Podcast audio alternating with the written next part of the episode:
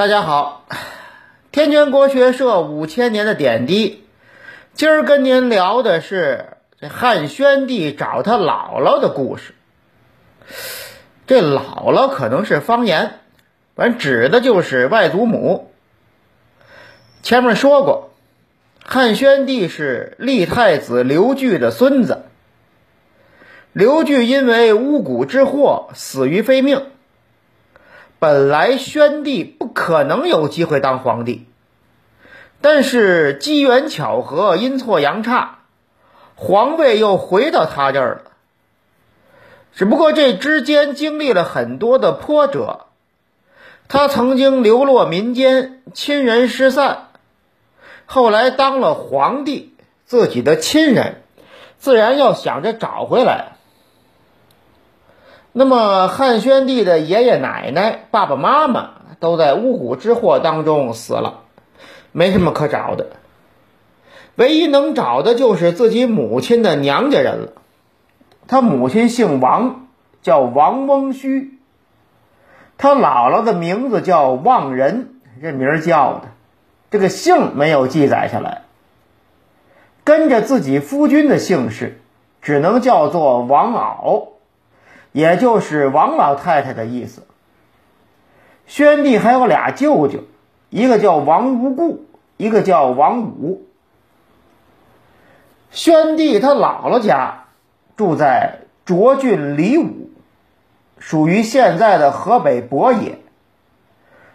当时他们家地位不高，王老太太十四岁的时候就嫁给了同乡叫王庚德。但是没孩子，王庚德呀死得早，他又改嫁了也隶属于涿郡的广望王乃始，生了刚才说那仨孩子。汉宣帝他母亲王翁须八九岁的时候，他们家住的是广望节侯刘仲卿的房子，这个算是汉史的宗亲。刘仲卿一眼就看中这王翁须了，跟王翁须的父母说：“这女孩交给我吧，我替你们养着。”爹妈一看，这是汉室的宗亲呢，有头有脸的人，而且住着人家房子呢，人家想要把自己女儿接过去住，那就去吧，哎，就给送去了。这刘仲卿要王翁须是自然有他的目的，王翁须应该是长得不错的。刘仲卿教给他歌舞的技能，一年呢让他回家两次，冬天一次，这个夏天一次。这样的日子过了四五年，突然有一天，王翁须托人给父母带话。说是邯郸的富户贾长尼想要会歌舞的年轻女子，刘仲卿想把我送去。这下父母当然不同意了。那会儿给人家唱歌跳舞的都是奴仆的身份。王家夫妇虽然说条件一般，还没到要卖女儿的地步，而且卖女儿也得我们自己卖，不是？你不跟我们说，就替我们做主了，您这不像话呀！这个，王老太太立刻把女儿带走了。可是因为刘仲卿是当地的侯爷，有权有势，他不敢在当地待了，带着女儿跑到了平乡县。这平乡县现在还有，属于邢台市。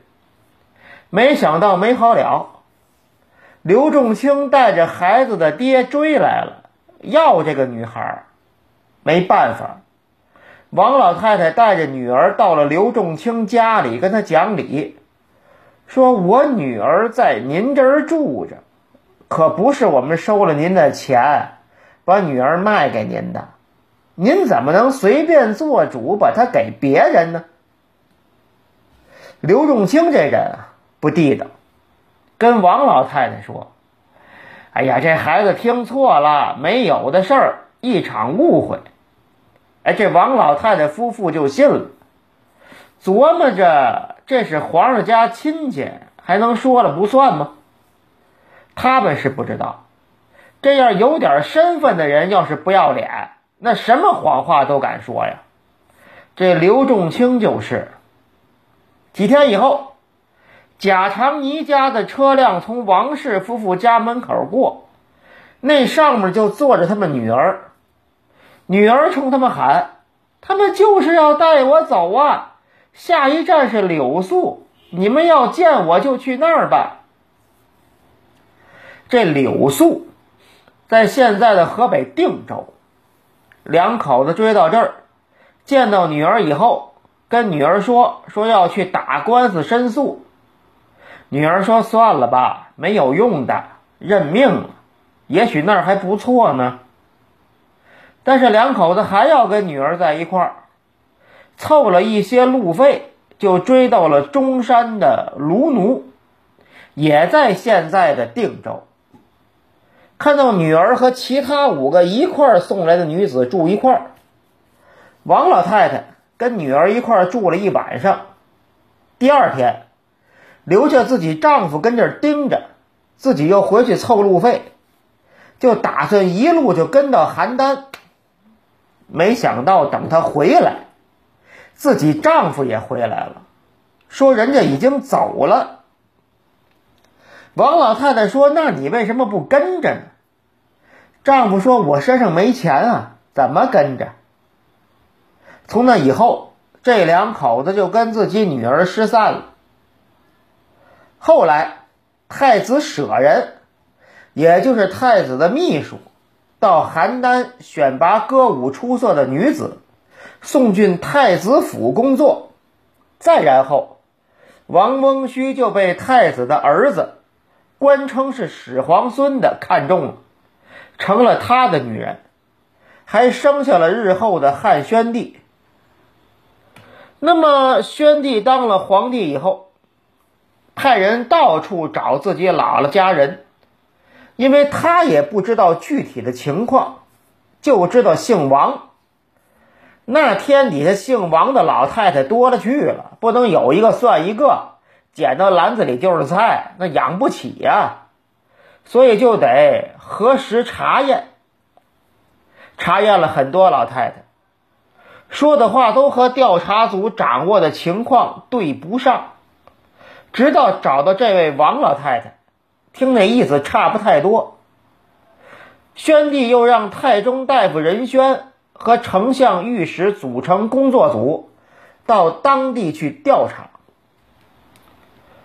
工作组询问了当时很多老人，都知道这个王老太太和她的事情。又到邯郸询问了贾长尼的妻子，又找了广望的三老。这三老也就是当地能跟官员说上话的年长者，还有刘仲卿的妻子，总共问了四十五个人，情况查清楚了，没错，这就是皇帝的姥姥。本来王老太太就是当地一个普通老太太，这一下子就抖起来了，那喜从天降啊！宣帝一个月就给他姥姥赏了好几万钱，这可能是老太太原来一辈子挣的钱了，可能都挣不了。宣帝还封自己姥姥为博平君，在博平、李武两个县划了一万一千户的人家，作为他的汤沐邑，就是这一万一千户人家的赋税都归这老太太。两个舅舅。也跟着被封为平昌侯和乐昌侯，各有六千户的食邑，一个意思。这个有意思的是，老太太带着俩儿子去皇宫，坐的是黄牛车。当地老百姓给这老太太起了个外号，叫做“黄牛玉”，就是坐牛车这老太太，坐牛车的老太太。是不是有点眼红的意思在里边呢？这个咱们不得而知。那么好，今天咱们就说到这儿，谢谢各位，再见。